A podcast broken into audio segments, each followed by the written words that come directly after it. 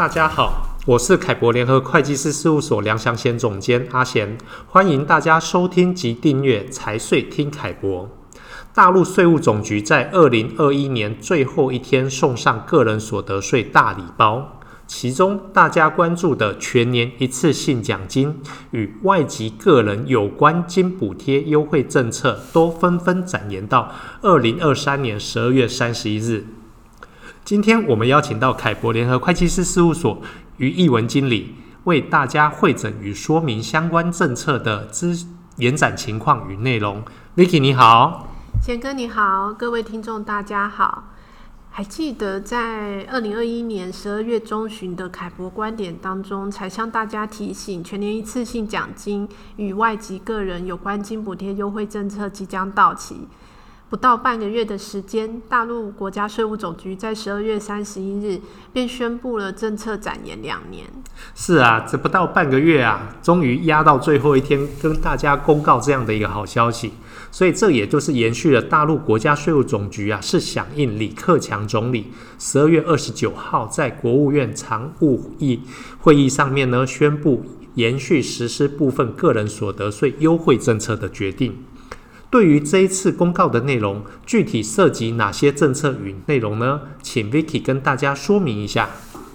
诶，好的。本次税务总局分两次进行公告，分别是二零二一年四十二号公告与四十三号公告。在四十二号公告中，明确宣布全年一次性奖金单独计税优惠政策。与免于办理个人综合所得汇算清缴优惠政策的执行期限延长至二零二三年十二月三十一日，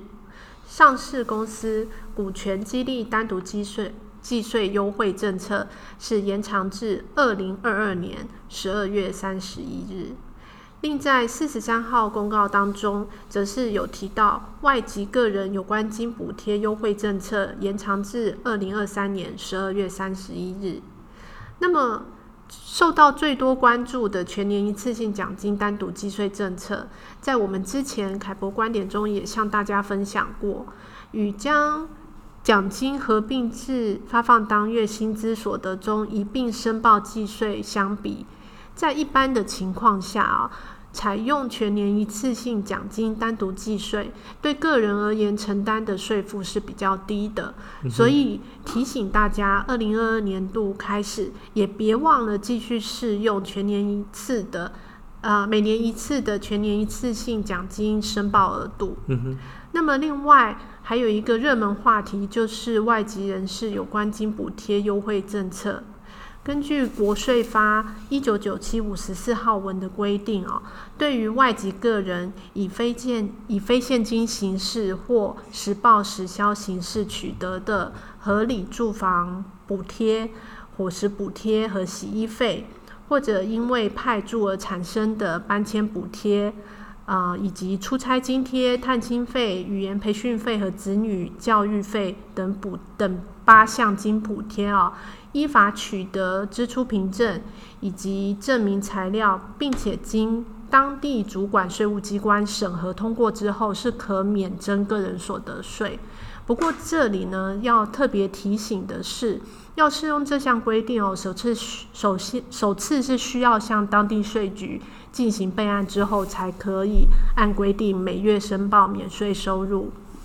但是我们注意到，从二零二一年末开始。在上海的部分地区税局出现驳回台籍个人适用外籍个人相关政策的情况，因此呢，提醒各位听众，如果有需要办理个人涉税业务的事项，建议提前了解适用的规定，在当地税局的认定是否有发生变化哦。好的，好的。说到以上的这一些实践情况后，那么除了台籍办理此适用政策的提醒之外，本次优惠政策的展延还有什么执行的地方要提醒大家注意的呢？